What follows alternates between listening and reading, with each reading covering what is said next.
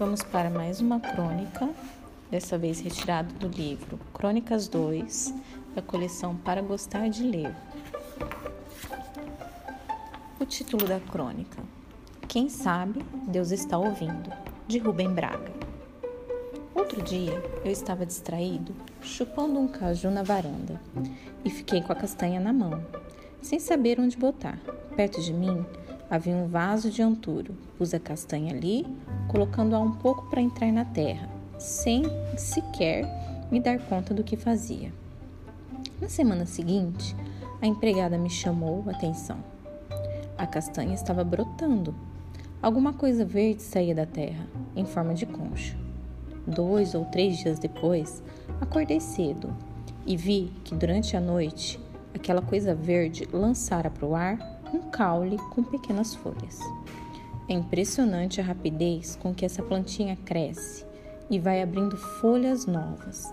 Notei que a empregada regava com especial carinho a planta e caçoei dela.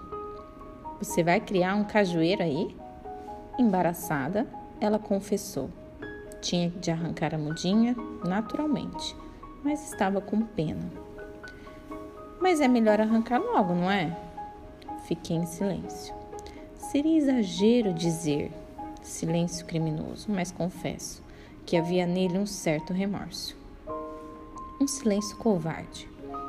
Não tenho terra onde plantar um cajueiro e seria uma tolice permitir que ele crescesse ali mais alguns centímetros sem nenhum futuro.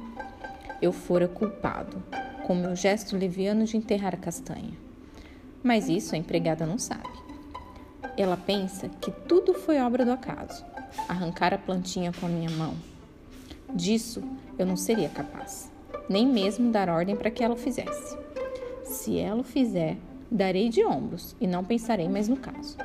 Mas o que faça com sua mão por sua iniciativa. Para a castanha e sua linda plantinha seremos dois deuses contrários, mas igualmente ignaros. Eu, o deus da vida, ela, ou da morte. Hoje pela manhã, ela começou a me dizer uma coisa: Seu Rubem, o cajueirinho. Mas o telefone tocou, fui atender e a frase não se completou.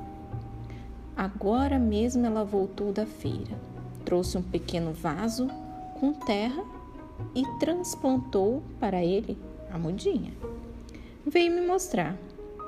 Eu comprei um vaso. Ah, depois de um silêncio, eu disse: Cajueiro sente muito a mudança, morre à toa. Ela olhou a plantinha e disse com convicção: Esse aqui não vai morrer, não, senhor. Eu devia lhe perguntar o que ela vai fazer com aquilo daqui a uma, duas semanas. Ela espera, talvez, que eu o leve para o quintal de algum amigo. Ela mesma não tem onde plantá-lo. Senti que ela tivera medo de que eu censurasse pela compra do vaso e ficar aliviada com minha indiferença. Antes de me sentar para escrever, eu disse, sorrindo, uma frase profética dita apenas por dizer: Ainda vou chupar muito caju desse cajueiro. Ela riu muito, depois ficou séria. Levou o vaso para a varanda e, ao passar por mim na sala, disse baixo, com certa gravidade: é capaz mesmo, seu Rubem. Quem sabe Deus está ouvindo o que o senhor está dizendo. Mas eu acho, sem falsa modéstia, que Deus deve andar muito ocupado com as bombas de hidrogênio e outros assuntos maiores.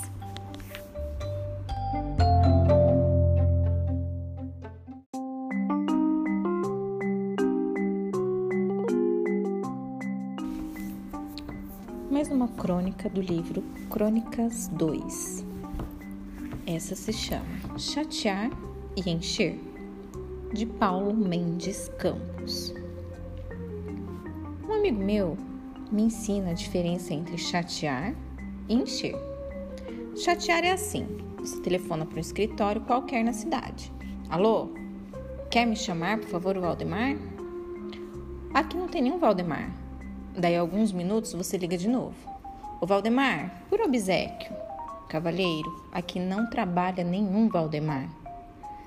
Mas não é um número do tal? É, mas aqui não teve nenhum Valdemar. mais cinco minutos você liga o mesmo número. Por favor, o Valdemar já chegou? Vê se te manca, palhaço. Já não lhe disse que o diabo desse Valdemar nunca trabalhou aqui? Mas ele mesmo me disse que trabalhava aí. Não chateia. Daí, a dez minutos, liga de novo. Escute uma coisa. O Valdemar não deixou pelo menos um recado? O outro dessa vez esquece a presença da datilógrafa e diz coisas impublicáveis. Até aqui é chatear. Para encher, espere passar mais 10 minutos, faça nova ligação. Alô, quem fala? Quem fala aqui é o Valdemar. Alguém telefonou para mim?